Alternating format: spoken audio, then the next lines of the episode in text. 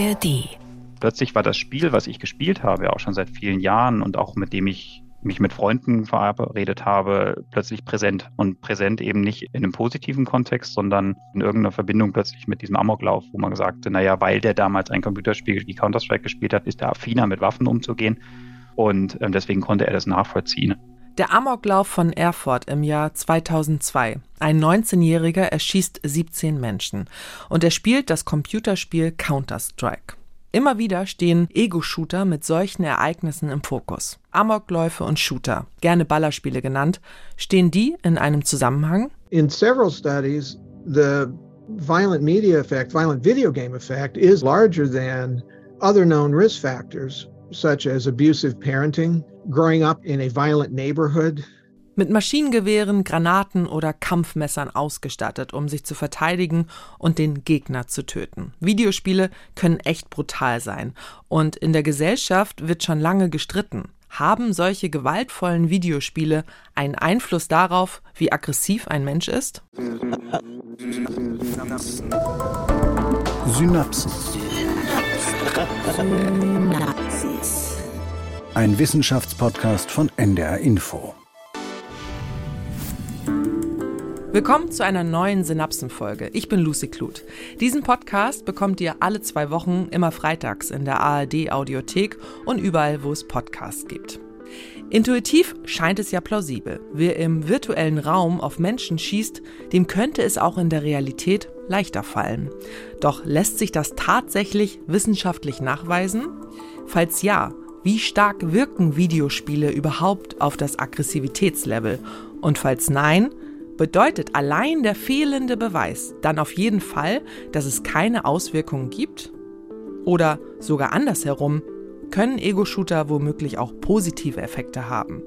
Hier schon mal ein kleiner Disclaimer, wenn ihr die ganze Wahrheit hören wollt, dann müsst ihr diese Folge bis zum Ende hören. Heute reden wir also über Gaming, genauer gesagt über gewaltvolle Videospiele. Und dafür ist meine Kollegin, Wissenschaftsjournalistin Nele Rössler bei mir. Hallo Nele. Hallo Lucy. Genau, also es geht heute um Videospiele, also genauer gesagt um Shooter. Und da habe ich bei der Recherche ziemlich schnell gemerkt, es geht hier gar nicht so viel um das Spielen, also um dieses Gaming an sich, sondern vor allem um Statistik. Aha. Ja, also es geht viel darum, wie man Sachen bewertet, aber auch darum, welche Methoden man benutzt, um das zu messen. Und das ist schon krass, weil die Frage, ob wissenschaftliche Studien tatsächlich etwas beweisen, uns also ein bisschen sagen, was die Wahrheit ist, in Anführungsstrichen, ist auch immer eine Frage der Bewertung und da geht es eben um diese Aussagekraft der Studien. Das hat mich schon auch fasziniert, denn es können halt einfach mehrere Wahrheiten damit nebeneinander stehen. Und dieser Satz, Zahlen lügen nicht, den unterschreibe ich nach dieser Recherche immer noch. Mhm. Aber was für einen Schluss man dann daraus zieht, das geht manchmal so sehr auseinander alleine dieser Fokus, der macht eigentlich den entscheidenden Unterschied. Ich bin sehr gespannt, was du recherchiert hast und wie du dann zu diesem jetzt schon mal vorab kleinem Fazit kommst. Ganz kurz nur mal, du selbst spielst aber gar nicht, oder? Nee, ich spiele nicht. Also keine Computerspiele oder Ego-Shooter. Noch nicht mal Mario Kart oder so in deiner Kindheit? Hast du sowas mal gespielt? Also ich habe Sims gespielt, aber auch immer nur bei Freunden, weil wir das nicht zu Hause hatten. Und wir hatten halt gar keine Spielekonsole, deshalb, da habe ich also wenig gespielt, einfach immer. Ist jetzt aber nicht so, dass ich das grundsätzlich irgendwie aus einer ideologischen Ablehnung heraus oder so nicht machen würde. Ich habe es aber trotzdem eben als Vorteile meiner Recherche empfunden, weil, also dass ich nicht spiele, weil es würde mich ja vielleicht doch ein bisschen voreingenommener machen.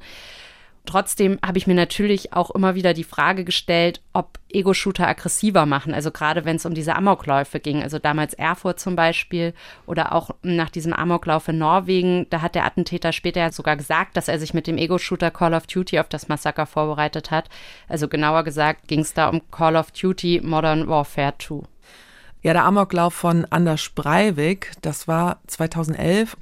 Da hat er ja erst im Regierungsviertel in Oslo eine Bombe gezündet und ist dann ja rübergefahren auf eine Insel und hat dort zig Menschen erschossen. Genau, das war auf der Insel Utøya.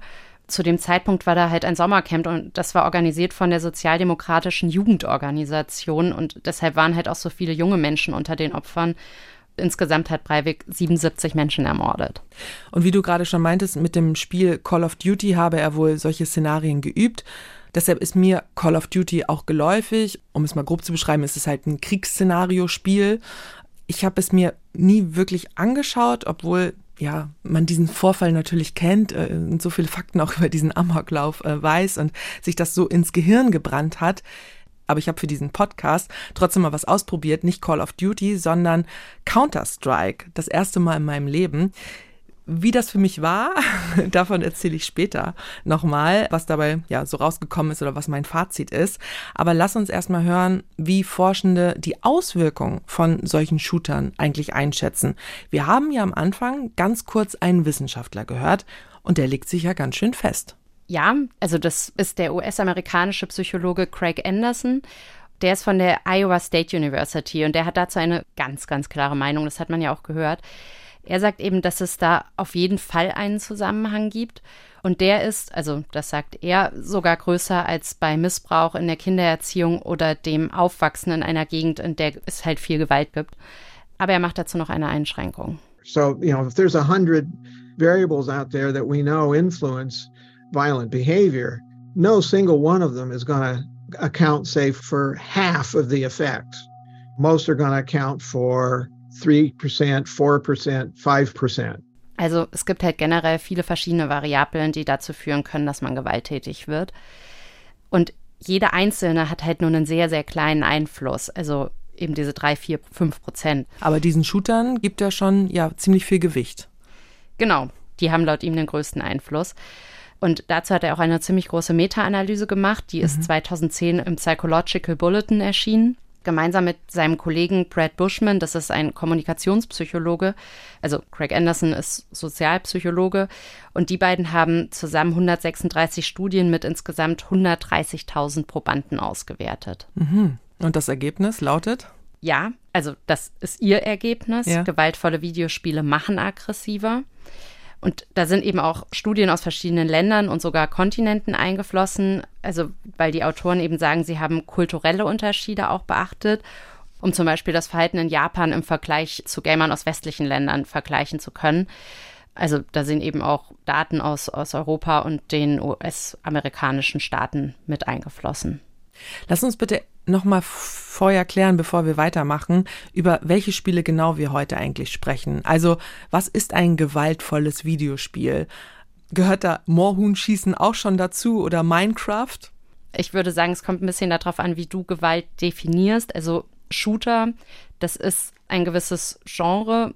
Die sind erst ab 16 Jahren zugelassen, also in Deutschland. Und da gehören Minecraft und Moorhuhnschießen nicht dazu. Mhm klassische Shooter, das ist halt eine Unterkategorie von Actionspielen und das heißt, da geht es viel um Reaktionsgeschwindigkeit und auch um Geschicklichkeit. Und bei Shootern, da geht es eben hauptsächlich um das Schießen. Und das, indem man menschliche, aber auch nichtmenschliche Gegenfiguren ausschaltet. Es gibt halt auch noch andere Videospiele, also Strategiespiele, Jump'n'Runs, also da musst du springen und laufen und sowas. Aber über die reden wir heute nicht. Nee, wir reden nur über Shooter und später noch über Actionspiele für Kinder. Also die enthalten Elemente von Shootern, aber die sind eben so gestaltet, dass unter 16-Jährige sie spielen dürfen. Und bei den Shootern, da gibt es nochmal vier verschiedene Untergruppen. Also Ego-Shooter zum einen, da sieht man die Perspektive des eigenen Helden oder der eigenen Heldin zum Beispiel, indem du über den Lauf der eigenen Waffe schaust. Wie bei Counter-Strike. Genau. Also kurz zur Beschreibung, wie Counter-Strike abläuft da hast du ja eine gewisse Rundenanzahl und dann spielen zwei Gruppen gegeneinander und da kannst du dich für verabreden oder du wirst zufällig eingeteilt. Ja, in zwei Gruppen und da gibt es einmal die Terroristeneinheit und die spielen gegen eine Polizeieinheit und mal bist du in der einen Gruppe, ja, die die Bösen sind, also die Terroristen und mal bist du bei den Guten, also bei den Polizisten in dem Fall. Ja, und Sebastian Schumer, den haben wir ganz am Anfang gehört, der kennt sich schon richtig gut aus, weil der mal halbprofessioneller Gamer war, also E-Sportler. Und der hat hauptsächlich Counter-Strike gespielt. Ich selbst habe, als ich 14 war, eben damit angefangen, habe es dann viel mit Freunden gespielt und bin eben so in unterschiedlichen Teams dann durch Zufall weitergekommen und habe dann irgendwann auf einem Niveau gespielt, wo wir in der Tat auch Sponsorenverträge hatten, wo wir auch höhere Preisgelder irgendwann einsacken konnten und habe dann mit dem Team eine Weiterentwicklung gespielt. Also die nennt sich dann Counter-Strike Source und da haben wir innerhalb Deutschlands zumindest auf einem recht hohen Niveau gespielt. Und als ich dann aber im Rahmen des Studiums eben irgendwann gesagt habe, mir fehlt die Zeit und auch ich, ich schaffe das einfach nicht mehr noch die Bälle hochzuhalten, weil wir einfach Trainingszeiten hatten, die für fünf Tage die Woche waren und am Wochenende die Turniere hatten, war es für mich nicht mehr möglich. Also das war halt richtig Sport, also E-Sport mhm. mit Trainingszeiten und mhm. Sebastian hat Ego-Shooter gespielt. Es gibt ja aber auch Shooter, da sieht man nicht alles aus der Perspektive ja, des Menschen, der eigenen Figur, die schießt. Genau, das sind dann Third-Person-Shooter. Also davon spricht man, wenn der Spieler die Figur des Helden auf dem Bildschirm sieht und steuert. Und bei einem Taktik-Shooter, das gibt es dann ja auch noch, da muss man halt mehrere Figuren koordinieren. Also denen muss man dann bestimmte Aufgaben geben. Dazu gehören zum Beispiel das Spiel Mafia oder Freedom Fighters. Hat das denn einen Einfluss auf das Aggressivitätslevel, also was für eine Form man spielt? Das habe ich Greg Anderson auch gefragt und der Wissenschaftler, also das ist der Wissenschaftler, der eben sagt, dass es definitiv einen Einfluss gibt und der hat gesagt, ja, aber der Unterschied ist nicht so groß. Turns out at least to date there's not much difference. There's no evidence that those, you know, first person versus third person shooter games differ in their effects on players. There might be some reason to suspect some minor differences, but, you know, if there are differences, they're so small that that at least so far no one's been able to detect them. Also die Effekte sind so klein. Im Moment kann man da noch keine Auswirkungen in Studien sehen. Und das hat er mit Studien aus der Medizin verglichen. I don't know what the standard dosage of aspirin is, but let's say it's, I don't know, something like 100 milligrams. And it's sort of like asking, is there evidence showing that taking a 100 milligram or whatever it is aspirin significantly better than taking a 99 milligram aspirin. Ach schau mal, das hätte ich jetzt anders eingeschätzt. Also mein intuitives Vorurteil würde auch sagen, klar, hat die Ich-Perspektive beim Spielen einen größeren Effekt, als wenn ich mich als Figur auf dem Bildschirm sehe. Also weil man da einfach mehr Distanz hat, denke ich. Ja, aber ich finde, Craig Anderson, der gibt uns ja ein ganz anschauliches Beispiel. Also er vergleicht das ja mit Aspirin und sagt, die Dosierung von Aspirin, also 100 Milligramm und 99 Milligramm, mhm. da einen Unterschied zu messen, das ist halt wirklich schwierig, weil das so klein ist.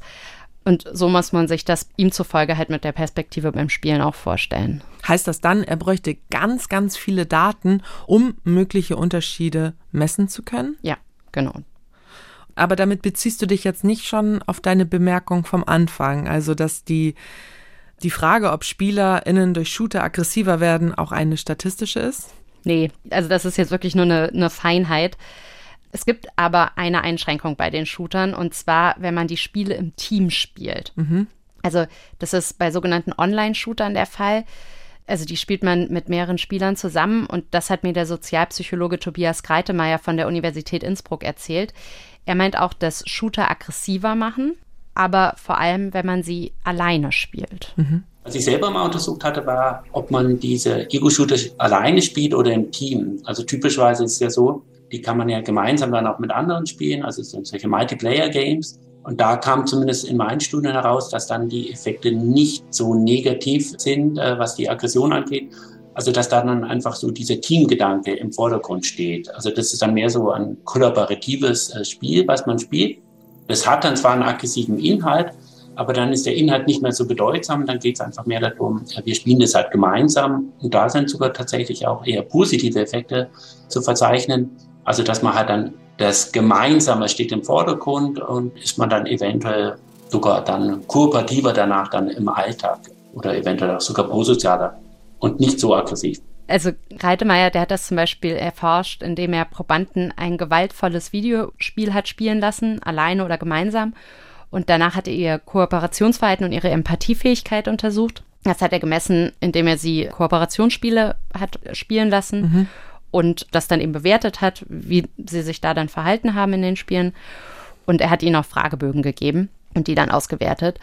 Und Sebastian Schumer, der Counter-Strike-Spieler vom Anfang, der beschreibt diesen Teamgedanken ein bisschen wie im Sport. Ich habe immer in einem Team gespielt und manchmal auch mal allein, aber letzten Endes das Vertrauen in andere, dass andere mit dir zusammenspielen, quasi wie beim Fußball. Also wenn du beim Fußball bestimmte Spielzüge hast, dann schießt du einen Pass ohne Blick, ohne die Sicht einfach in die Mitte rein, weil du davon ausgehst, dass deine Mitspielerin oder dein Mitspieler wissen, dass da der Ball gleich landen wird, weil es ein Spielzug ist.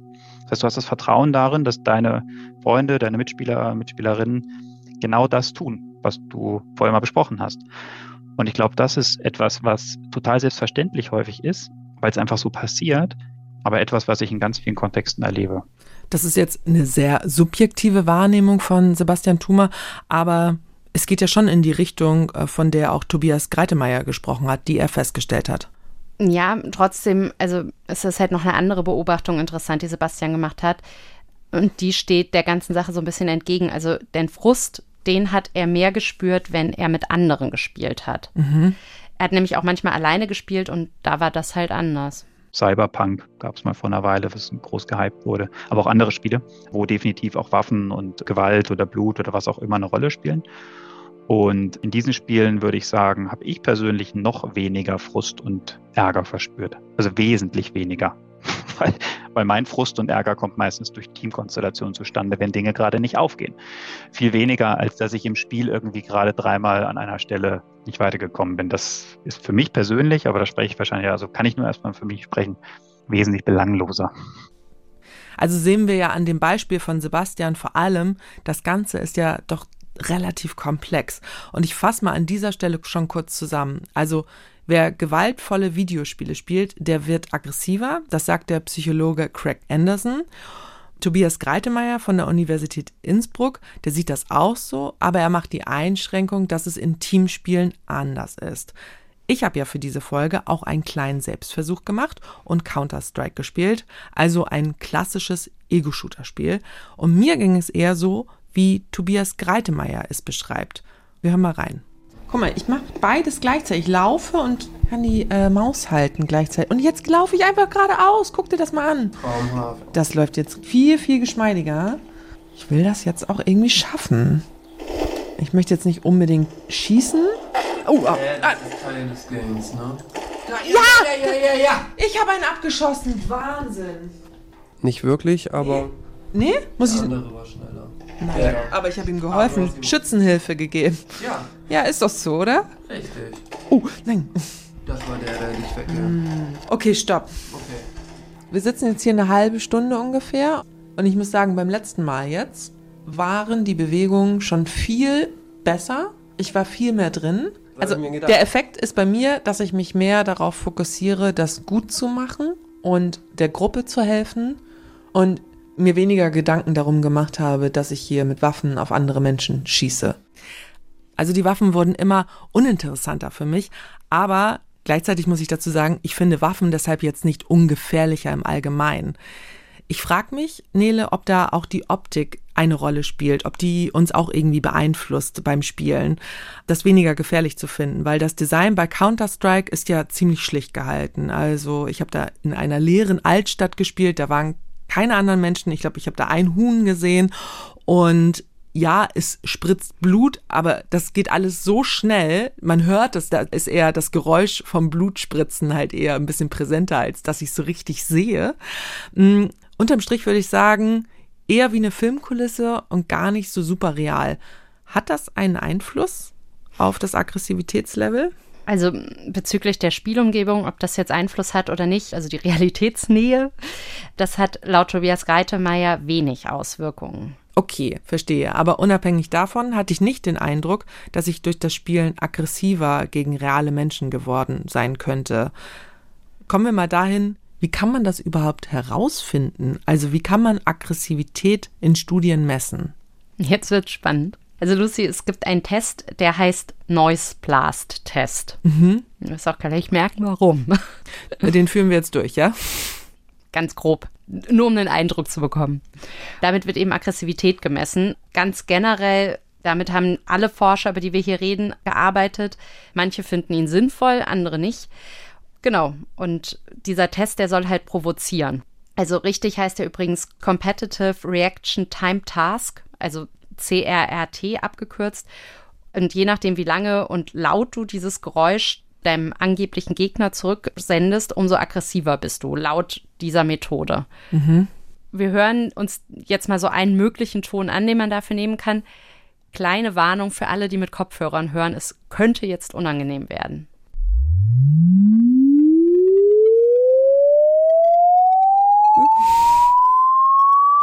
Noch halte ich es aus.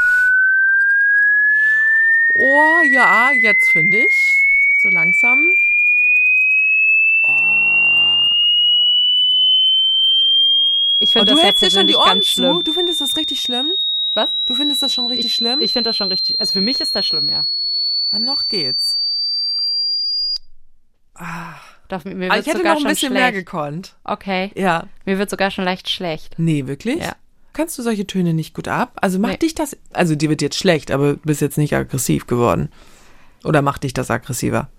Es macht mich gereizter. Also ich hätte den jetzt noch ein bisschen hören können. Mich hat er ein bisschen aufgeputscht eher. Das ist jetzt ein Ton, mit dem man Aggressivität messen kann. Dabei wird die Situation also künstlich erzeugt. Ja. Und den Test, den kann man halt auch variieren. Also du kannst es auch mit Geschmack zum Beispiel machen. Es ist dann der sogenannte Hot Sauce Test. Das ist halt was, da weiß ich jetzt zum Beispiel, also eben ist mir ja relativ früh dann noch schlecht geworden. Geschmack und Schärfe, das macht mich nicht so aggressiv wie unangenehme Geräusche. Dann gibt es den Test auch noch als Cold Pressure Test. Und da sollst du die Hand einer vermeintlichen Person, also einer vermeintlich anderen Person, in Eiswasser tauchen. Da weiß ich für mich, das macht mich richtig aggressiv. Also Kälte ist extrem schlimm für mich. Also hat man da selbst eine Hand im Eiswasser und soll dann die Hand von einer anderen Person auch in ein Eiswasser tauchen? Oder wie muss ich mir das vorstellen? Genau, deine Hand wird in Eiswasser getaucht. Ja. Und dann sagst du, und jetzt tauche ich die Hand von einer anderen Person für drei Minuten in Eiswasser. Aber du sagst es nur, du machst es nicht aktiv. Ah, okay. Und desto weniger ich das ab kann äh, mit dem Eiswasser, desto länger mache ich das vermeintlich bei einer anderen Person? Das ist das, was angenommen wird von Forschenden, die sagen, damit kann man Aggressivität messen mit dieser Methode. Und ganz ursprünglich wurde der Test auch mit Elektroschocks durchgeführt. Ähm, das ist Oh. halt ethisch nicht mehr vertretbar. Ja, klar. Du meintest ja eben gerade, Kälte macht dich richtig aggressiv. Und das ist ja wahrscheinlich auch bei den meisten Menschen so, dass ein Reiz aggressiver macht als ein anderer. Genau deshalb wird dieser Test von einigen Forschenden eben auch sehr kritisiert. Also das ist einer der Gründe. Es gibt aber noch andere Kritikpunkte und einer ist eben auch die Frage, ob es wirklich heißt, dass ich anderen Menschen gegenüber aggressiver bin, wenn ich jemanden mit einem lauten Ton bestrafe. Also ich habe jetzt zuerst diesen lauten Ton auf den Ohren und das heißt, ich werde ja erstmal provoziert. Mhm. Zumindest kann man dann womöglich nur das Aggressionspotenzial messen, wenn man irgendwie getriggert wird. Ja. Aber man könnte ja schauen, ob jemand, der im Noise Blast Test ein hohes Aggressivitätslevel hat, auch im realen Leben durch körperliche Gewalt auffällt. Also zum Beispiel, wie oft er in Schlägereien verwickelt ist. Und das hat man auch gemacht. Und da kam heraus, dass es keinen Zusammenhang gibt oder Das ist schwierig zu sagen. Also es gibt Studien, die zeigen einen Zusammenhang. In einer, die hat Craig Anderson, den wir jetzt schon ein paar Mal gehört haben, der sagt, Ego-Shooter machen aggressiver, der hat die auch mit editiert. Und da hat man den Zusammenhang zwischen Menschen, die unter Alkohol aggressiver werden und dem CRTT-Test untersucht, also diesem Competitive Reaction Time Task. Das Maß für Aggression, das heißt Taylor Aggression Paradigm, in der Studie waren über 300 Probanden, die vorher nach Alkoholkonsum auffällig gewesen waren. Übrigens halb Männer, halb Frauen, also die waren aktenkundig bei der Polizei. Und die bekamen entweder Alkohol oder ein Placebo in der Studie. Also die haben alle sowas wie Orangensaft bekommen. Und dann wurde allen gesagt, es sei Alkohol drin. Und bei der Placebo-Gruppe, da war halt kein Alkohol drin. Und da kam halt heraus, die Probanden unter Alkoholeinfluss, die waren aggressiver. und wie haben sie das gemessen? Also bei der Studie wurde noch mit Elektroschocks gemessen. Ach wirklich? Also die Probanden und Probandinnen, die haben eben nach dem Alkoholkonsum oder dem Placebo-Alkoholkonsum Elektroschocks verteilt und das wurde eben als Maß für die Aggression gesehen von den Forschenden. Also die haben betrunken, wie sie waren, dann Elektroschocks verteilt, ja? Wann war das denn? Ist das jetzt schon 20 Jahre her oder? Mhm, 2008 wurde die Studie veröffentlicht, also es ist auch nicht ewig her. Ah, okay. Also es ging um milde Elektroschocks, aber die Probanden haben eben aktiv gesagt, dass sie jetzt einer anderen Person einen Elektroschock verpassen wollen und eben auch in welcher Intensität. Aber sie haben eben diese Menschen nicht direkt gesehen, weil die gab es ja nicht wirklich. Also sie haben sozusagen einer virtuellen Person die Elektroschocks gegeben. Aber ihnen wurde eben gesagt, es wird jetzt wirklich eine andere Person oder jetzt bekommt wirklich eine andere Person einen Elektroschock. Und laut der Studie ist dieser Noise Blast Test aussagekräftig? Ja, aber es gibt auch Studien, die keinen Zusammenhang zwischen dem Taylor Aggression Paradigm und realer Gewaltbereitschaft sehen. Also einmal eine, bei der reale Gewaltbereitschaft nicht Hand in Hand ging mit diesem Paradigm. Und das Ergebnis einer anderen Studie ist, dass auch das aggressive Verhalten unterschiedlich berechnet wird, je nach Studie, also beim mhm. CRTT-Test. Darauf schließen die Autoren der Studie, weil sie verschiedene CRTT-Ergebnisse miteinander verglichen haben, um zu überprüfen, ob sie zu denselben Ergebnissen führen. Und die Vergleiche ergaben große Unterschiede in den Effektgrößen und auch das Signifikanzniveau, das wurde unterschiedlich festgelegt. Magst du das einmal genauer erklären, was damit gemeint ist? Also Effektgröße, das ist wirklich wichtig in diesem Zusammenhang. Beziehungsweise ist es der entscheidende Punkt, um die Frage zu klären, ob Ego-Shooter jetzt aggressiver machen oder nicht. Ja, umso wichtiger, dass wir das jetzt Step by Step durchgehen. Wir fangen mal an mit diesen Effektgrößen. Genau, also die Effektgröße, die zeigt zum Beispiel, wie groß die Wirkung einer Intervention oder Behandlung ist. Und zwar, indem sie zeigt, wie groß die Überschneidung ist zwischen den Personen, die eine Behandlung bekommen haben und denen, die keine bekommen. Mhm. Hast du mal ein Beispiel? Wenn bei 100 Menschen mit Kopfschmerzen 50 spazieren gehen und von denen haben hinterher 20 keine Kopfschmerzen mehr, aber in der Vergleichsgruppe hat sich nichts verbessert, dann spricht man von einem größeren Effekt, als wenn sich in der Vergleichsgruppe auch was verändert, ohne dass die Menschen da spazieren gegangen sind. Und jetzt bezogen auf unsere Fragestellung heißt das das Ausmaß der Aggression, wie sie der CRTT-Test ermitteln sollte. Genau, ja. Und das Signifikanzniveau? Also statistisch signifikant bedeutet ja eigentlich, dass die Auswertung von Stichprobendaten eine Hypothese unterstützen. Insofern, dass sie nicht allzu stark dagegen spricht. Gegen, gegen die, die, Hypothese. Hypothese.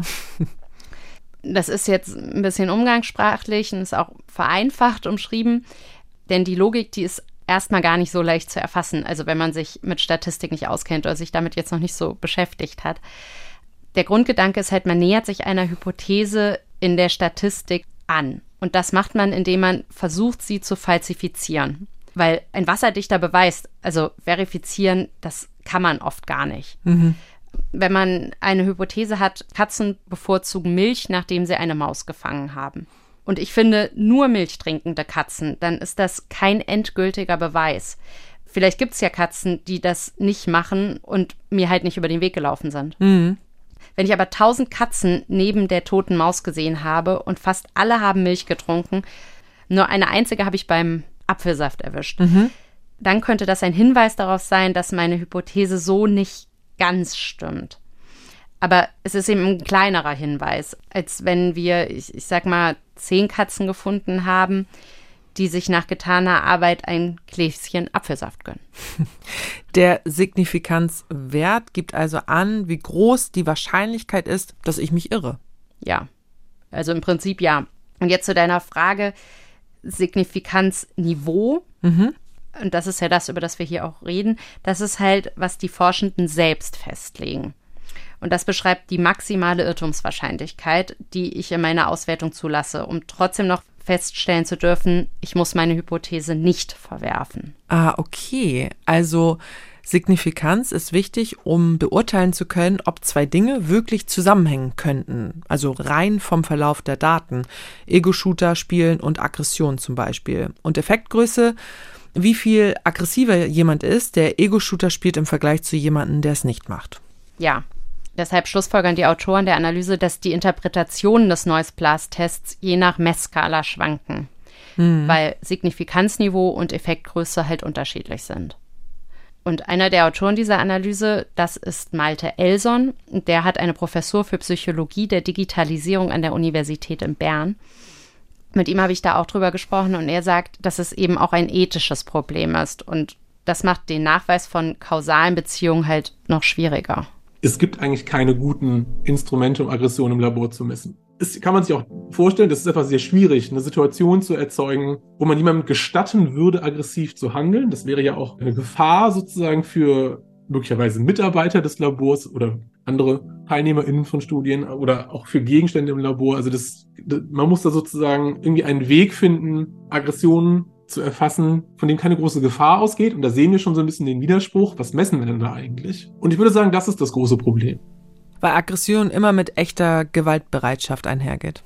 Ja, zumindest die Aggression, die man messen möchte, wenn es um den Einfluss von Shootern auf aggressives Verhalten geht. Nila, es klingt aber auch danach, als gäbe es da keinen richtigen Konsens. Ja, genau, bei den Methoden. Aber gerade in der Psychologie muss man ja mit vielen verschiedenen Methoden arbeiten, weil jede Methode ja wieder ihre Grenzen hat. Und damit will man sich dann eben der Realität ansatzweise annähern. Mhm. Also man will die Realität mit möglichst vielen verschiedenen Methoden ja abdecken. Und deshalb nutzen Forschende halt auch noch Fragebögen oder sie lassen die Gamer halt eben diese Kooperationsspiele spielen, schauen sich ihr Verhalten danach an. Das habe ich ja vorhin kurz erwähnt. Und es kommt noch was dazu. Mit diesem Noise Plus Test zum Beispiel misst du eher kurzfristige Aggressionen. Ja, klar, kurz nach dem Test sozusagen, aber man kann gar nicht sagen, wie lange man aggressiv ist danach. Ja, eben auch unabhängig davon, ob man jetzt sagt, dieser CRTT-Test, also dieser Noise Blast-Test ist aussagekräftig oder eben nicht. Aber man könnte ja auch schauen, wer spielt und sich aggressiv verhält in der realen Welt sozusagen, also von dort die Daten sich nehmen. Ja, aber es gibt natürlich noch ganz viele verschiedene andere Einflussfaktoren, die im echten Leben auftreten können und das ist halt schwer, die alle sauber rauszurechnen. Mhm. Also weil die Lebenssituation von jedem Spieler ja auch unterschiedlich ist. Lassen sich die Eltern gerade scheiden oder hat man Stress mit dem Freund oder der Freundin? Und Craig Anderson, der sagt ja, gewaltvolle Videospiele machen aggressiver. Der meint, er wäre auch gar nicht weiter besorgt, wenn Menschen nur kurz nach dem Spiel noch aggressiver wären. Kurzfristig, eine halbe Stunde später zum Beispiel. Und deshalb bringt er tatsächlich diese Daten aus dem echten Leben ins Spiel. Well, there are a number of longitudinal studies that assess, say at age six or so, they'll assess the media violence habits of their research participants, assess how aggressive they are in real life. Uh, it might be within a school system, it might be parent reports, or it might be some combination of them. And then say a year or, or so, or a year or two, sometimes some of the longitudinal studies have gone even longer than that. You go back and reassess all of those same variables again. And then what you look to see is is it the case that six year olds who are highly exposed to lots of media violence, does that predict how aggressive they are as seven year olds or eight year olds or nine year olds? Also man hat die Eltern und Lehrer von Sechsjährigen, die viel mediale Gewalt sehen, also gewaltvolle Videospiele oder auch Filme, gefragt, wie aggressiv die Kinder sind und dann eben drei Jahre später nochmal geschaut und mhm. dann eben nochmal die Eltern und Lehrer gefragt. Und laut Anderson hat man da eben gesehen, dass die Kinder aggressiver sind, wenn sie viele Medien mit gewaltvollen Inhalten konsumieren. Also man hat Informationen aus der realen Welt genutzt und um das einordnen zu können, müssen wir aber nochmal Korrelation und Kausalität klären. Das kann ich gerne mal machen. Also Korrelation, das heißt doch, dass zwei Größen irgendwie miteinander in Beziehung stehen. Das kann aber heißen, dass es bei einem Sachverhalt erstmal so scheint, als gäbe es zahlenmäßig zwar einen Zusammenhang, der kann aber eben rein zufällig sein, beziehungsweise durch einen dritten Faktor vermittelt also mal ein ganz plakatives Beispiel. Mehr Menschen essen Joghurt und es passieren mehr Fahrradunfälle. Jetzt hat beides aber nicht unmittelbar miteinander zu tun, sondern vielleicht gibt es auffällige Werbung für einen Supermarkt, wegen der Menschen im Straßenverkehr dann abgelenkt waren. Und Kausalität heißt, da hängt wirklich etwas miteinander zusammen. Jemand trinkt viel und bekommt deshalb eine Leberzirrhose zum Beispiel. Oder jemand ist unkonzentriert im Straßenverkehr, weil die Inhaltsstoffe des Joghurts tatsächlich auf seine Konzentration wirken. Mhm. Und darüber habe ich auch mit Malte Elson gesprochen. Er sagt nämlich interessanterweise, dass Daten aus der realen Welt ganz im Gegenteil ein Indiz dafür sind, dass Videospiele nicht aggressiver machen. Mhm. Also früher wurde immer so der Vergleich gemacht mit Zigaretten, Rauchen und Lungenkrebs. Ne? Also sozusagen, je mehr man raucht, desto höher ist die Wahrscheinlichkeit, dass man Krebs bekommt. Und je mehr man First-Person-Shooter spielt, desto höher ist die Wahrscheinlichkeit, dass man aggressiv wird. Aber mittlerweile haben wir halt sozusagen, sehen wir gesellschaftlich, sehr viel Zeit ist ins Land gegangen. Diese Medien werden sehr viel konsumiert und wir sehen eben nicht parallel ein Anstieg in Gewaltverbrechen oder generelle Aggressivität in der Gesellschaft, der irgendwie auch nur annähernd zu vergleichen wäre mit dem Anstieg von Krebserkrankungen, den wir beobachten können, jetzt in der Rückschau parallel zum Anstieg von Zigarettenkonsum. Welche Gewaltverbrechen meinte er jetzt? Amokläufe? Mm, nee, dazu hat mir Malte Elson nämlich auch etwas sehr Spannendes gesagt. Also glücklicherweise sind Amokläufe ja wirklich nicht so häufig, also natürlich immer noch zu häufig, aber zu selten, um wirklich etwas daraus ableiten zu können. Das passiert ja so selten, dass selbst ein einzelnes Ereignis mehr oder weniger einen Unterschied machen würde in den Trends, die wir uns anschauen. Aber wir können uns andere Sachen anschauen, Morde oder andere weniger schlimme Gewaltverbrechen, Körperverletzungen zum Beispiel oder sowas. Da gibt es einfach nicht so eine parallel verlaufende Kurve. Also parallel verlaufende Kurven zwischen Gewaltverbrechen und den Menschen, die Shooter spielen. Ja, also das meint meinte Elson. Die Anzahl an Gewaltverbrechen ist in Deutschland seit Anfang der 2000er Jahre auch relativ stabil geblieben, also immer um die 200.000 Fälle pro Jahr. Das ist eine Zahl aus der polizeilichen Kriminalstatistik. Und die Anzahl der Menschen, die Videospiele spielen, die ist von 36 Prozent im Jahr 2013 auf 54 Prozent im Jahr 2022 geklettert. Wobei, also das sind jetzt alle Spiele zusammengenommen, nicht nur Shooter, nicht nur Ego-Shooter, aber die sind da natürlich mit drin. Hm, wie passt das zusammen mit dieser Meldung, die auch ja noch relativ frisch ist, dass die Jugendgewalt zugenommen hat? Ja, also da geht man davon aus, dass sie 2022 höher war, also die Jugendgewalt, weil die Pandemie nachgewirkt hat. Mhm. Also eben vermehrter Stress durch äh, zum Beispiel finanzielle Sorgen in den Familien, auch unter anderem durch die steigende Inflation.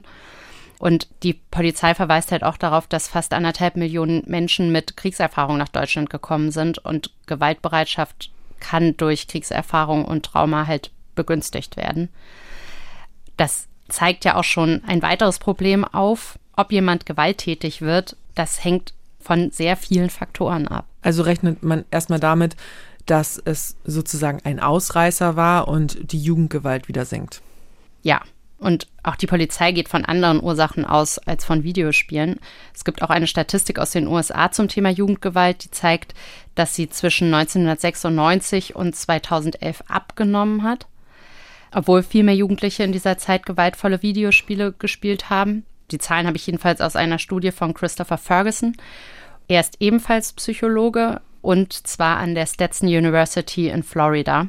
Der sagt was vollkommen anderes. Also er ist sich, Achtung, wiederum sehr sicher, dass gewaltvolle Videospiele nicht aggressiver machen. And of course, the, the one people are most worried about is this idea that mass homicide is linked to video games in some sort of way. So we actually have some data. Myself and a student just this past year published a study of mass homicide perpetrators in the United States, and it was a group of you know, over 100, I forget the exact number off the top of my head, but, uh, you know, quite a large number of mass homicide perpetrators in the United States. And uh, what we found was actually that mass homicide perpetrators, on average, are less likely to play violent video games than are other men of the same age.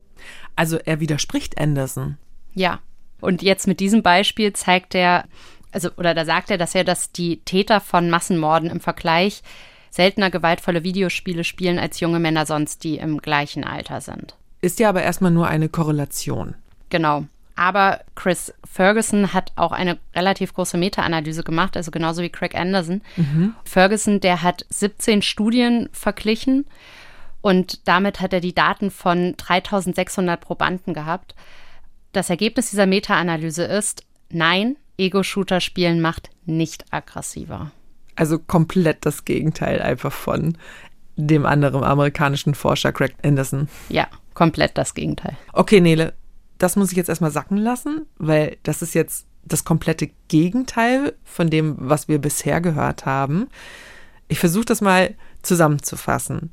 Wir haben auf der einen Seite einen Forscher, der sagt, Shooter-Spielen macht aggressiver und auf der anderen Seite einen, nee, sie machen nicht aggressiver. Also Craig Anderson und Chris Ferguson. Beide kommen aus den USA und beide sind Psychologen. Aussage gegen Aussage. Also eigentlich funktioniert Wissenschaft ja so nicht. Genau. Und ich muss auch sagen, es begegnet einem ja verdammt selten in der Wissenschaft, dass man so konträre Meinungen hat. Ja, so deutlich. Ja, deswegen muss man an dieser Stelle halt ein bisschen genauer hingucken, also differenzierter drauf schauen. Die Aggressionsforschung, und darum geht es ja in dieser Folge, also mit der Frage, ob Shooter-Spieler aggressiver sind, das gehört ja zur Psychologie. Und Forschende aus dieser Disziplin haben 2015 die Ergebnisse des Reproducibility Projects vorgestellt. Und dafür hat die Gruppe versucht, über 100 psychologische Studien zu wiederholen. 100 unterschiedliche Studien. Ja. Okay, weil wenn man etwas immer wiederholt und es kommt immer das Gleiche heraus, dann muss es stimmen. So ungefähr. Und das hat für 60 Prozent, also über die Hälfte der Studien, nicht funktioniert. Oh, wow, das ist aber eine hohe Zahl. War das die Reproduktionskrise in der Psychologie? Da ging es doch nicht nur um Aggressionsforschung, oder? Genau, also da ging es um ganz verschiedene psychologische Fachgebiete.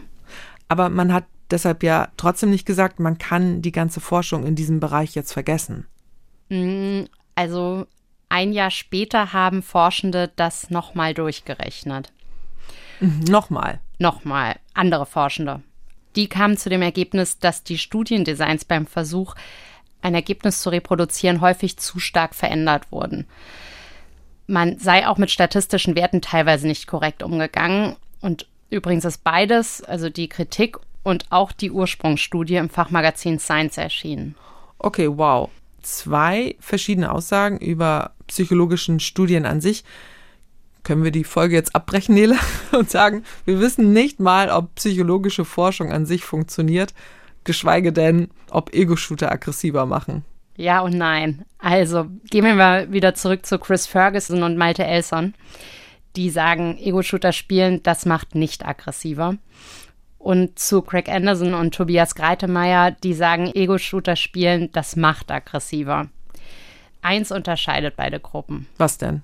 Chris Ferguson und Malte Elson, die spielen beide Videospiele, also mhm. auch Shooter. Und das ist etwas, was in der Forschung auch immer wieder angemahnt wird. Also man soll nicht gebiased sein. Also Bias, das heißt Fehleranfälligkeit bzw. Befangenheit. Ähm, ja, dass man die Studienergebnisse oder dass man beeinflusst ist vorher. Genau, und äh, Chris Ferguson, dem wird es auch vorgeworfen von anderen Forschenden, also von Forschenden, die sagen, dass Ego-Shooter aggressiver machen. In dem Fall kann man ja schon dann sagen, von den Gegnern. Ja, in der Debatte würde ich auch sagen, Gegner, also Ferguson und Anderson. Ja. Und deshalb habe ich Chris Ferguson nochmal selbst gefragt und er sagt, naja, also ich spiele schon hin und wieder, aber ich gehöre halt zu der Generation, in der das vollkommen normal ist. For my age, I'm 51, you know, so I'm probably a pretty average male in terms of, yes, I play video games sometimes, but not all the time necessarily. Uh, so I try to think, you know, I probably haven't, you know, played much at all this week, but, you know, there are times when I have a bit more time, I'll play a little bit here and there.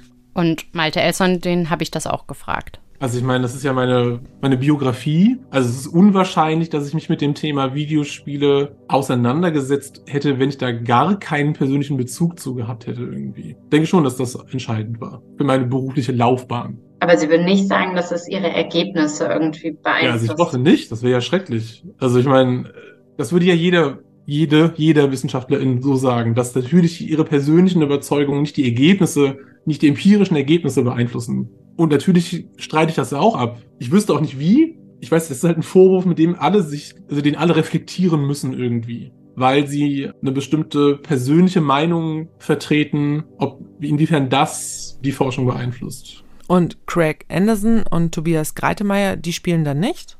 Craig Anderson, der spielt nicht und Tobias Greitemeyer, der hat mal gespielt.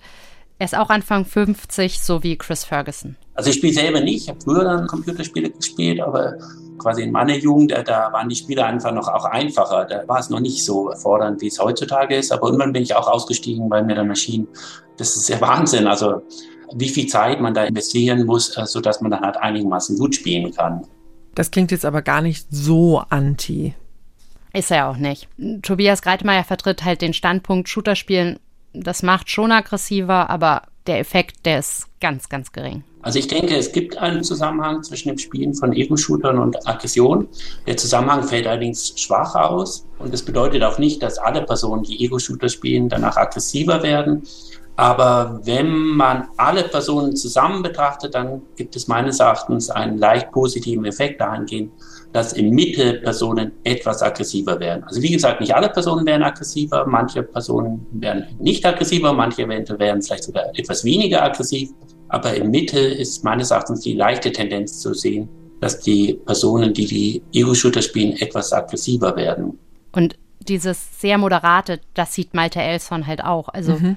wenn man das nebeneinander stellt, dann liegen die beiden plötzlich gar nicht mehr so weit auseinander in ihrer Interpretation. Bei mir gab es nie irgendeinen nennenswerten Zusammenhang, auch echt in unterschiedlichen Studiendesigns. Also Experimente, Befragungen, Langzeitstudien, gab es nie einen nennenswerten Zusammenhang. Ne? Es gab auch keinen Zusammenhang in die andere Richtung. Das ist ja auch dann eine Hypothese, die vor allem gerne eben von Spielerinnen und Spielern vertreten wird, dass das so einen kathartischen Effekt hätte, ne? dass man quasi seine Aggressionen, die man im Alltag so hat, an diesen Spielen ausleben kann, damit man es nicht woanders tut. Keinen nennenswerten Zusammenhang sehen wie Elson ist genau das gleiche wie ein leicht positiver Effekt bei Greitemeyer. Ist das dann einfach Interpretationsspielraum? Hm, ja, im Prinzip schon. Und Malte Elson meint, dass er keinen nennenswerten Zusammenhang sieht zwischen Aggression und Spielen und Greitemeyer, der sieht den halt schon. Und das liegt auch daran, wie die Forschenden Methoden sehen. Also ob sie sagen, der Noise-Blast-Test zum Beispiel, der ist sinnvoll, um Aggressionen zu messen oder eben nicht. Und es liegt auch daran, was man als Effekt sieht und was nicht. Also ab welcher Effektgröße sagt man, ich sehe einen Einfluss in meinen Daten und ab welcher nicht und wie hoch man das Signifikanzniveau setzt. Mhm. Das macht es ja auch schwierig, diese Ergebnisse dann miteinander zu vergleichen. Elson spricht ja auch von Katharsis. Ähm, das sagt man ja auch über das Boxen, also kathartischer Effekt im Sinne von, ich reagiere mich ab und verliere so meine Wut. Ja, aber dass es beim Boxen hilft, dazu gibt es übrigens auch keine eindeutige Meinung in der Forschung. Das kann auch sein, dass ich dadurch weniger aggressiv werde, laut Greitemeyer. Genauso wie es sein kann, dass manche Menschen durch Shooterspielen Aggressionen abbauen. Manche Personen werden eventuell sehr aggressiv danach. Manchen Personen hat es überhaupt gar keine äh, Auswirkungen. Manche reagieren sich eventuell ab.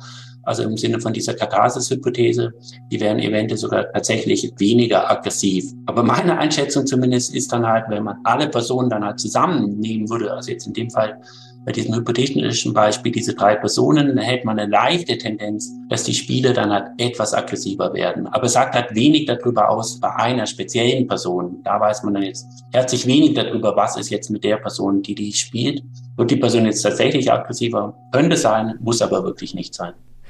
Lässt mich jetzt ein bisschen ratlos noch zurück. Also, wo kommen wir jetzt hin? Machen Ego-Shooter aggressiver? Ja oder nein? Also zwei spielen selbst und sagen, Shooter machen nicht aggressiver und zwei spielen nicht und sagen, sie machen aggressiver. Ist es da nicht am naheliegendsten zu sagen, die beiden Spieler sind gebiased? Naja, Chris Ferguson sagt zum Beispiel, dass man ja auch von der anderen Seite gebiased sein kann, weil eben gewisse Aussagen erwartet werden. Hm, wirklich? Also Ferguson sagt, nö, wir haben keinen Bias, beziehungsweise, dass wir spielen, ist kein Grund, einen Bias zu haben, aber die anderen, die könnten einen haben. Ja. Also er sagt, dass gesellschaftliche Erwartungen oder auch zum Beispiel Institute, die Geld geben für Studien und deshalb Studienergebnisse erwarten, egal ob das jetzt bewusst ist oder unbewusst, dass das eben auch beeinflussend wirkt auf die Forschenden. Okay, das ist jetzt aber auch sehr allgemein, weil das kann in vielen Bereichen der Forschung einfach so sein. Ja, der Zeitgeist spielt natürlich auch eine Rolle, wie man jetzt Ergebnisse interpretiert.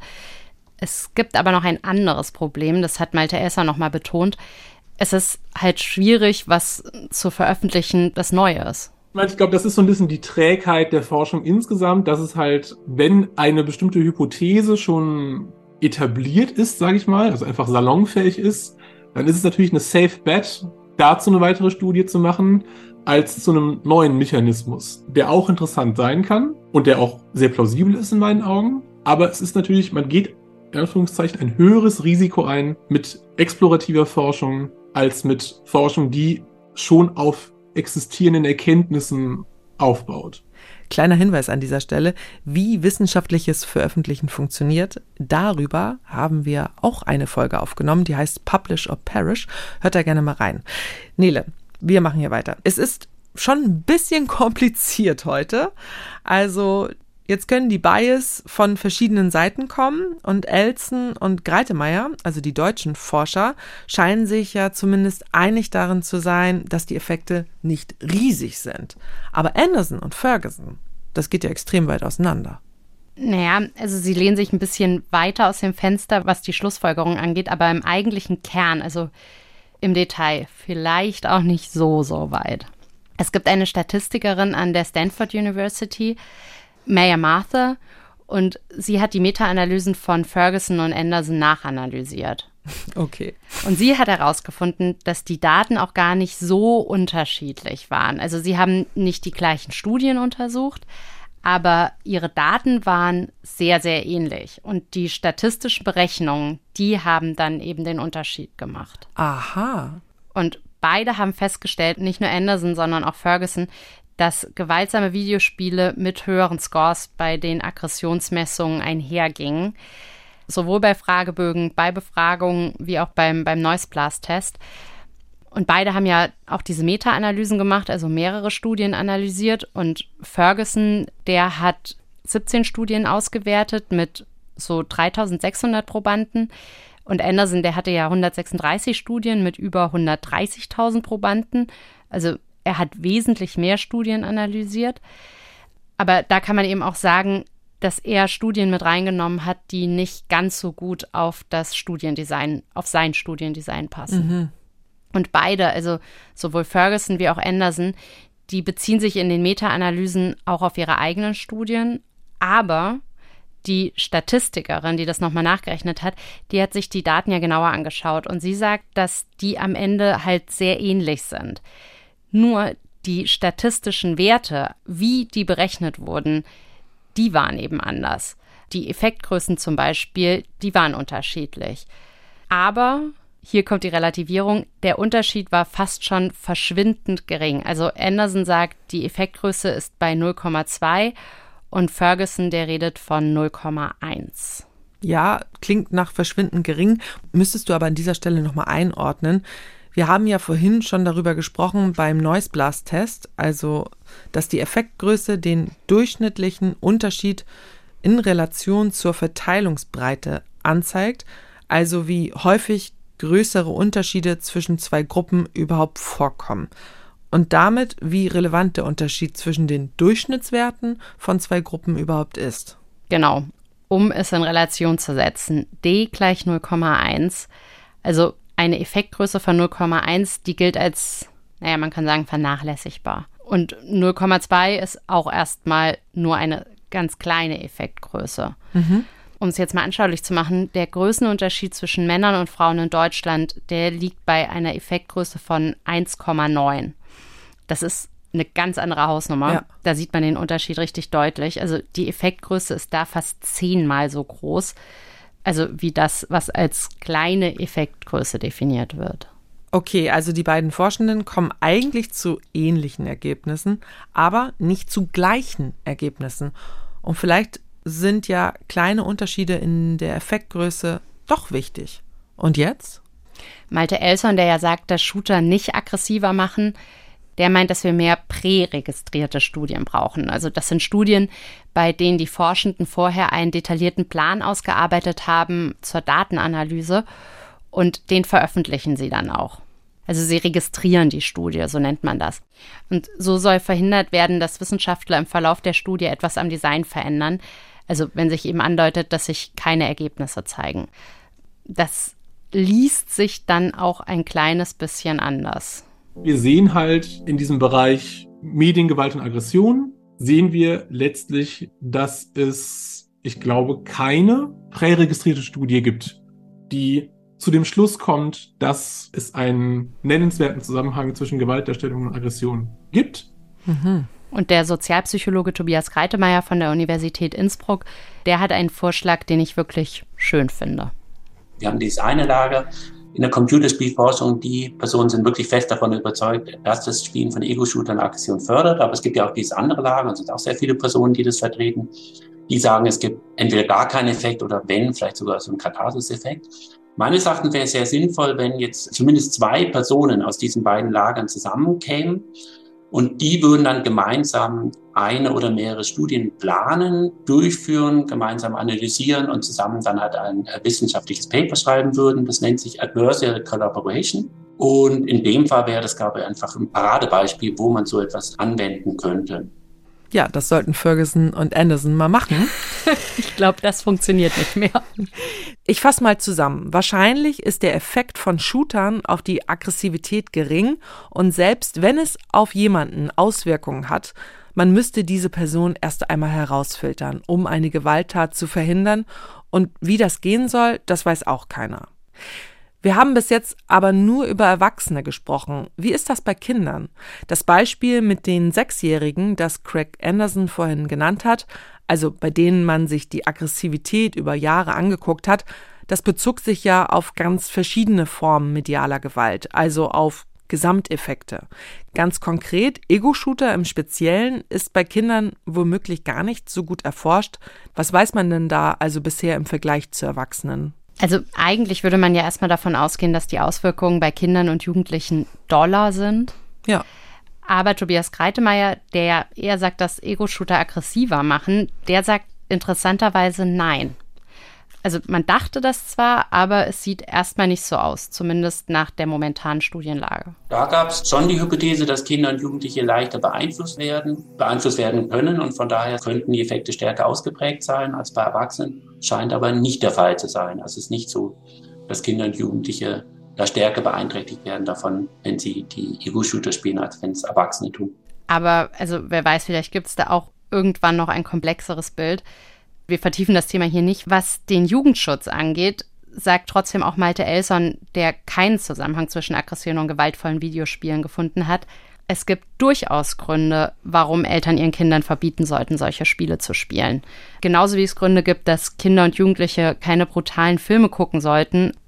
Übrigens, die Forschungslage ist in diesem Bereich ähnlich wie bei den Shootern, also da gibt es auch zwei Lager. Es gibt einfach Spiele, wo die Gewaltdarstellungen eher so ein bisschen cartoonhaft sind. Und da würde ich jetzt denken, dass auch ein 16-Jähriger sehr gut damit zurechtkommt. So.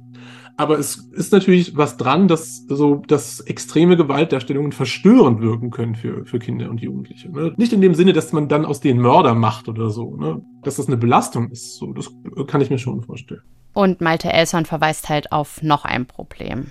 Also, wenn man sich die Community Norms in diesen Spielen anguckt, also wie die Leute miteinander umgehen, wie die miteinander reden, was ist auf so einer Metaebene, was ist erlaubt, was darf man, was darf man sagen, welche Ausdrücke darf man benutzen und so.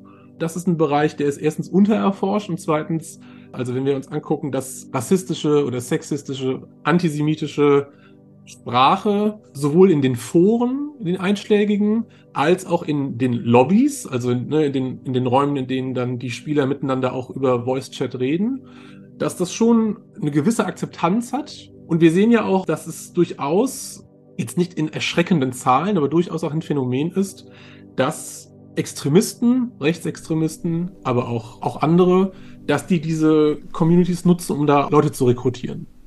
Das ist ein Thema. Da gab es auch vor kurzem eine Recherche vom SWR.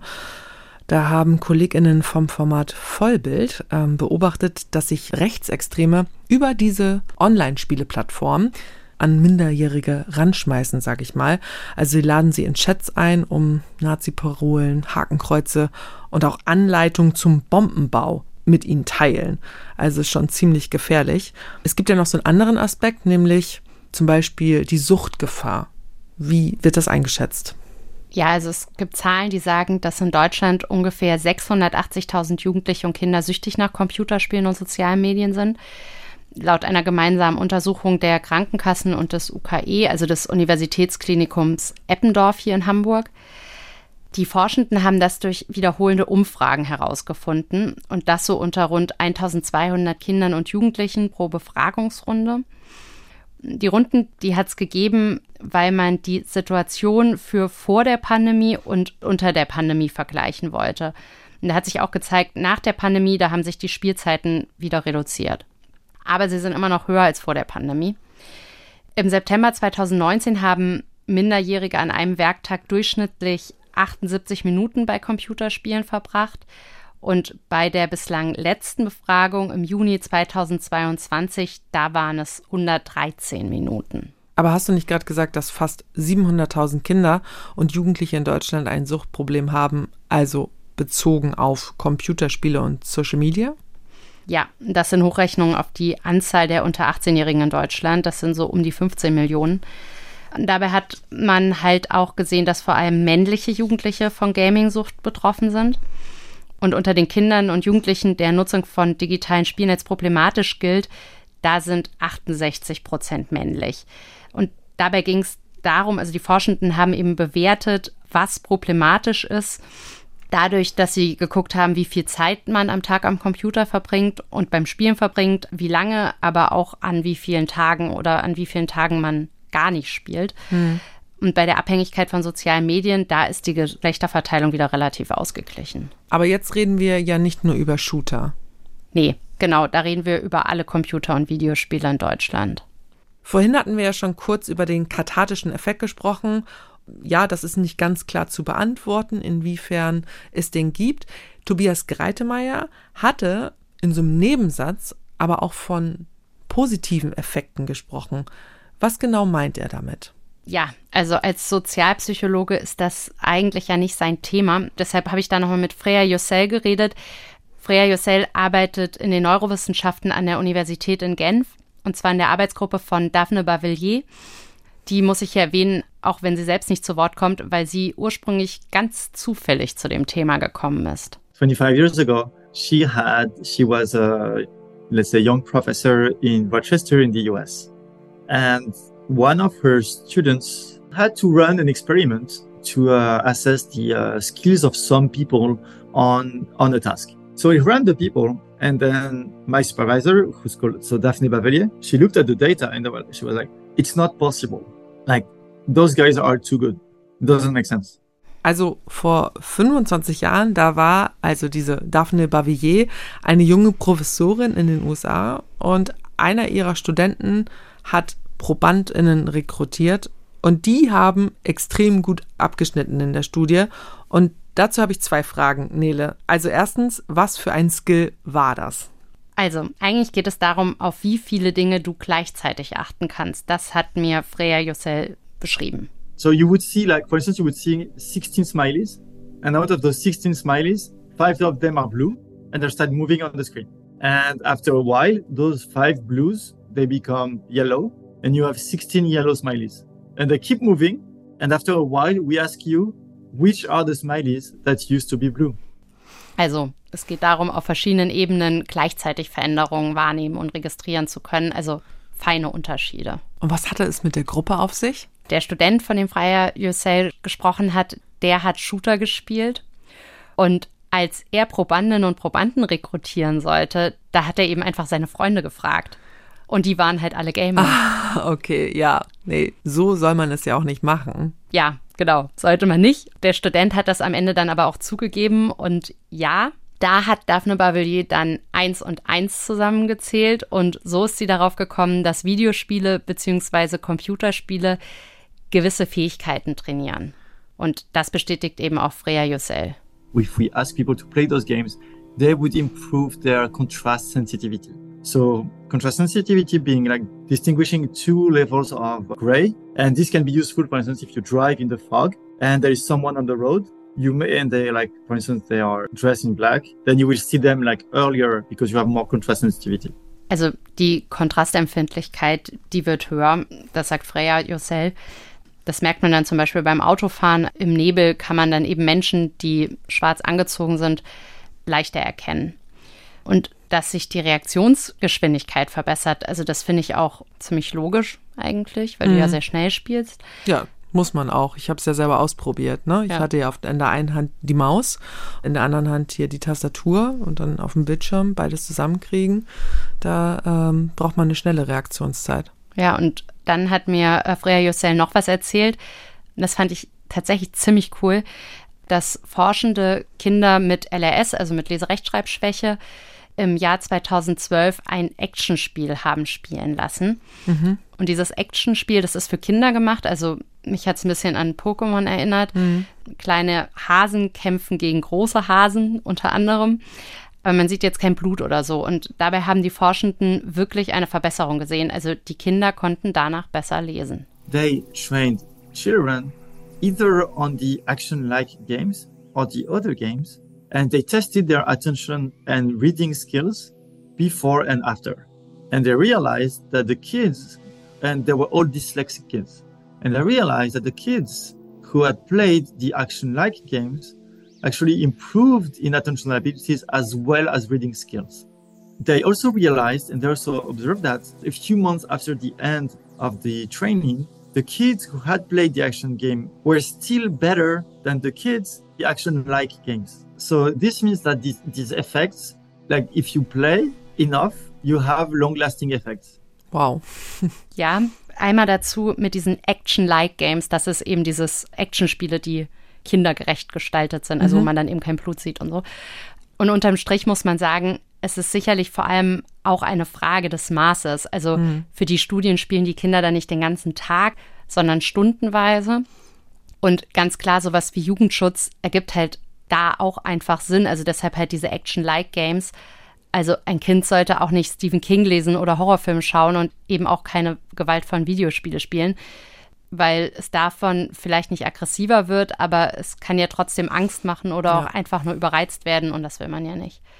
Und Sebastian Thumer, der hat was gesagt, ich glaube, das ist eine ganz gute Hilfe diese Impulse, die jemand dort wahrnimmt oder diese, diese Reize, die jemand wahrnimmt, gerade ein junger Mensch wahrnimmt, die gilt es irgendwo auch zu verarbeiten. Und manche können sie natürlich in einem sicheren Kontext verarbeiten und manche vielleicht auch nicht. Und genau um die geht's, wo ich sagen würde, da hilft jede Unterstützung, die wir haben können, egal in welchem Kontext. Also ob es ein Verein ist, ob es ein Club ist, ob es Freunde sind, ob es ein guter Freundeskreis ist, ob es eine Spielercommunity ist, was auch immer. Also ich glaube, da hilft alles, um das einfach noch zu verbessern.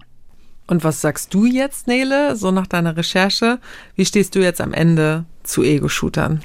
Also ich glaube, auch wenn Spiel natürlich noch was Aktives hat, dass es schon ein bisschen ist wie mit Filmen und auch Büchern. Nur weil jemand Horrorfilme guckt, wird er nicht gleich aggressiv und das gilt auch für Bücher. Trotzdem finde ich jetzt nicht, dass ein Zehnjähriger ein Kriegsspiel spielen sollte, so wie ich auch nicht finde, dass er einen Horrorfilm gucken sollte. Und vielleicht ist da ein kleiner Effekt, was gewaltvolle Videospiele angeht und Aggressivität. Aber auch wenn ich ein bisschen aggressiver durch etwas werde, also einmal weiß ich nicht, wer wird aggressiver durch Ego-Shooter und dann geht nicht jeder, der aggressiv wird, auf die Straße und schlägt jemanden, geschweige denn, dass er sofort Amok läuft. Mhm. Und es geht natürlich auch um die Verfügbarkeit von Waffen. Also in den USA sind die halt leichter verfügbar als bei uns und das könnte ja auch einen Unterschied machen. Aber auch da, nicht jeder in den Staaten läuft Amok, weil er oder sie eine Waffe bekommen kann. In jedem Fall reden wir von der Abschätzung von Risiken. Und das gilt ja für ganz verschiedene Bereiche. Also da müssen wir uns gesellschaftlich vielleicht darauf einigen, dass man bestimmte Risiken, wenn sie sehr gering sind, tolerieren kann. Ein bisschen so wie mit der Irrtumswahrscheinlichkeit in der Statistik. Am Anfang meintest du, es können auch mehrere Wahrheiten nebeneinander stehen. Da war ich doch echt ein bisschen skeptisch, dass es in dieser Forschungsfrage, ob Shooter sich auf unsere Aggressivität auswirken, keine eindeutige Antwort geben soll. Ich hätte nicht gedacht, dass diese Forschung so schwierig ist, also erstmal Aggressivität zu messen, aber vor allem, dass für diese Studien kaum einheitliche Parameter gelten und es am Ende dann eben im Ermessen der Forschenden liegen kann, ob ein Effekt vernachlässigbar ist oder nicht. Ich habe wirklich sehr, sehr viel gelernt, liebe Nele. Vielen Dank, dass du bei uns im Studio warst. Ja, ich habe auch viel gelernt bei der Recherche. Danke für die Einladung. Und euch vielen Dank fürs Zuhören. Die Redaktion hatte heute Corinna Hennig, Technik und Produktion Dennis Pfennig und Marion von Klarenau. Die Quellen zu allem, was wir heute besprochen haben, findet ihr in den Shownotes und auch auf ndr.de slash synapsen, wo es alle unsere Folgen auch nochmal zum Nachhören gibt. Wir sind in zwei Wochen mit der nächsten Folge wieder für euch da, zum Beispiel in unserer ARD-Audiothek. Falls ihr zwischenzeitlich Fragen habt oder Lob oder auch Kritik loswerden wollt, schreibt uns an synapsen.ndr.de und wenn euch dieser Podcast gefällt, dann freuen wir uns, wenn ihr uns weiterempfehlt. Mein Name ist Lucy Kluth, ich sage Tschüss. Hier kommt für euch aber jetzt noch wie gewohnt ein Hörtipp. In den kommenden Jahren sollen in Deutschland sehr viele zusätzliche Windräder und Solaranlagen gebaut werden, um bis 2030 mindestens 80 Prozent unseres Stroms aus erneuerbaren Energien bereitzustellen.